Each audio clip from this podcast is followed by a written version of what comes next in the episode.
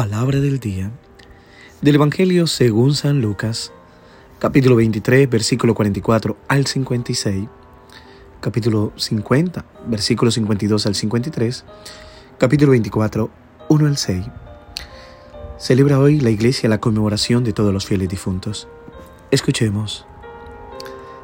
Era casi el mediodía cuando las tinieblas invadieron toda la región y se oscureció el sol hasta las 3 de la tarde. El velo del templo se rasgó a la mitad. Jesús clamando con voz potente dijo, Padre, en tus manos encomiendo mi espíritu. Y dicho esto, expiró. Un hombre llamado José, consejero del Sanedrín, hombre bueno y justo, se presentó ante Pilato para pedirle el cuerpo de Jesús. Lo bajó de la cruz, lo envolvió en una sábana y lo colocó en un sepulcro excavado en la roca, donde no habían puesto a nadie todavía. El primer día después del sábado, muy de mañana llegaron las mujeres al sepulcro, llevando los perfumes que habían preparado. Encontraron que la piedra ya había sido retirada del sepulcro y entraron, pero no hallaron el cuerpo del Señor Jesús. Estando ellas todas desconcertadas por esto, se les presentaron dos varones con vestidos resplandecientes. Como ellas se llenaron de miedo e inclinaron el rostro a tierra, los varones le dijeron, ¿por qué buscan entre los muertos al que está vivo? No está aquí, ha resucitado. Palabra del Señor. Gloria a ti, Señor Jesús.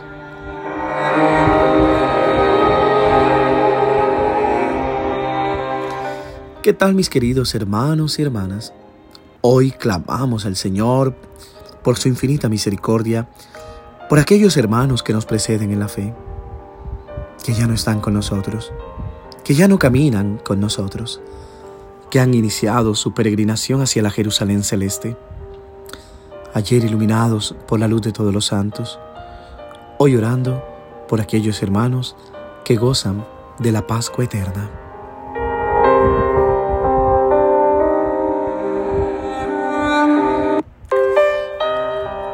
Mis queridos hermanos y hermanas, hoy en la iglesia conmemoramos el Día de todos los fieles difuntos.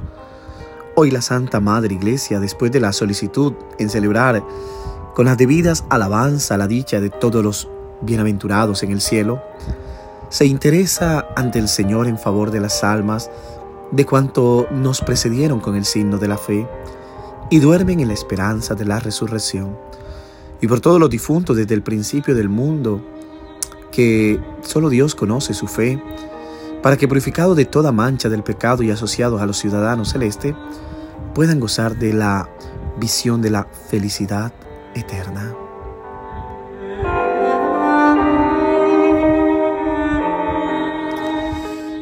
Hoy, en esta celebración tan especial, donde oramos todos por los difuntos, Ayer orábamos por los santos.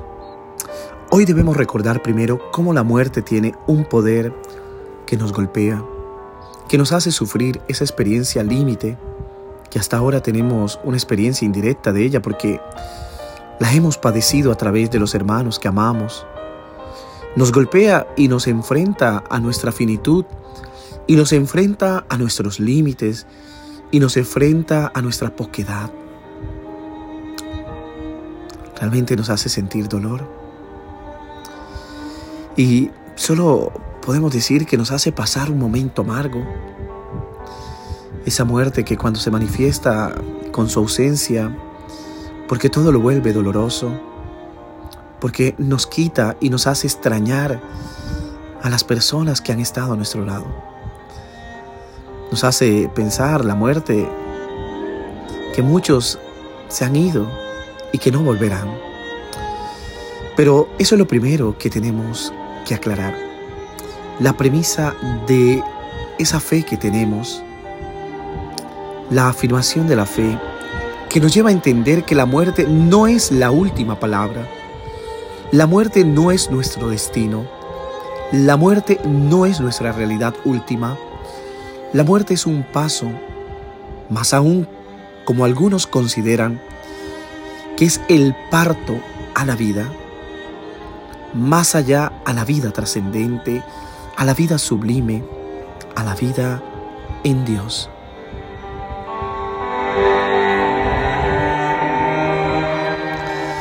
Sin duda alguna, la muerte es morir para vivir.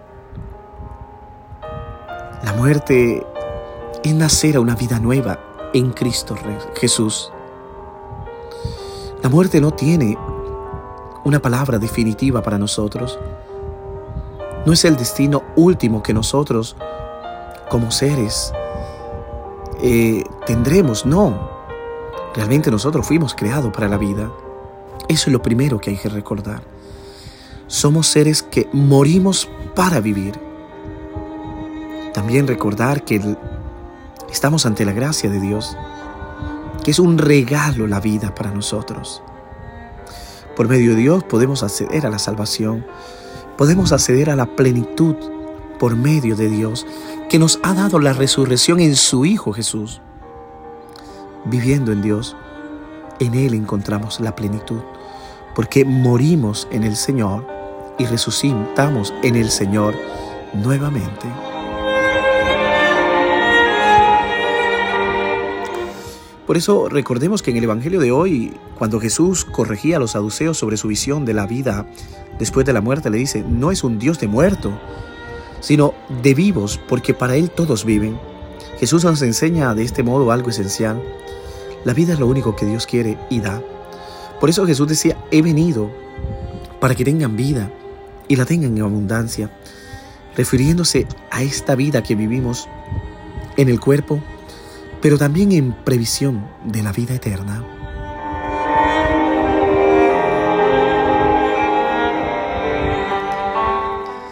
La muerte no es el final como he venido insistiendo. Es decir, para el ser humano no todo termina con la muerte. Para los que vivimos en Cristo, para quienes le hemos aceptado por el bautismo, estamos llamados a una vida que no termina ni acaba. Una vida plena y perfecta. Lo que llamamos la vida eterna. Al celebrar a quienes han muerto confiado en la misericordia de Dios, queremos confesar que confiamos en que esa aparición humana, la vida perfecta, se realiza como don de Dios con la resurrección de Jesús, que es el anticipo de la nuestra propia resurrección.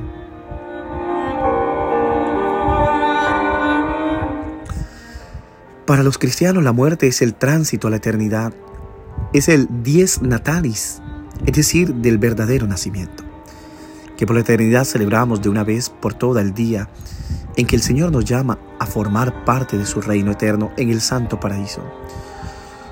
Hoy, conmemoración anual de todos los fieles muertos, los creyentes reflexionamos sobre el sentido de la vida más que sobre el sentido de la muerte, ya que la muerte, aunque es un hecho biológico, natural, en realidad no concierne al ser humano, pues en base a su alma espiritual inmortal, no está sujeto a la muerte eterna, y aunque pase por la muerte corporal, también hay para él una resurrección final.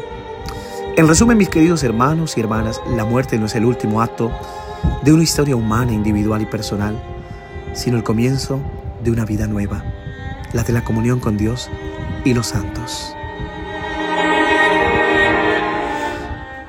Que Dios le conceda el descanso eterno, la Pascua eterna a nuestros hermanos y a nosotros nos dé su santa bendición en el nombre del Padre, del Hijo y del Espíritu Santo. Amén. Te deseo un hermoso día y hoy eleva una oración por los fieles difuntos.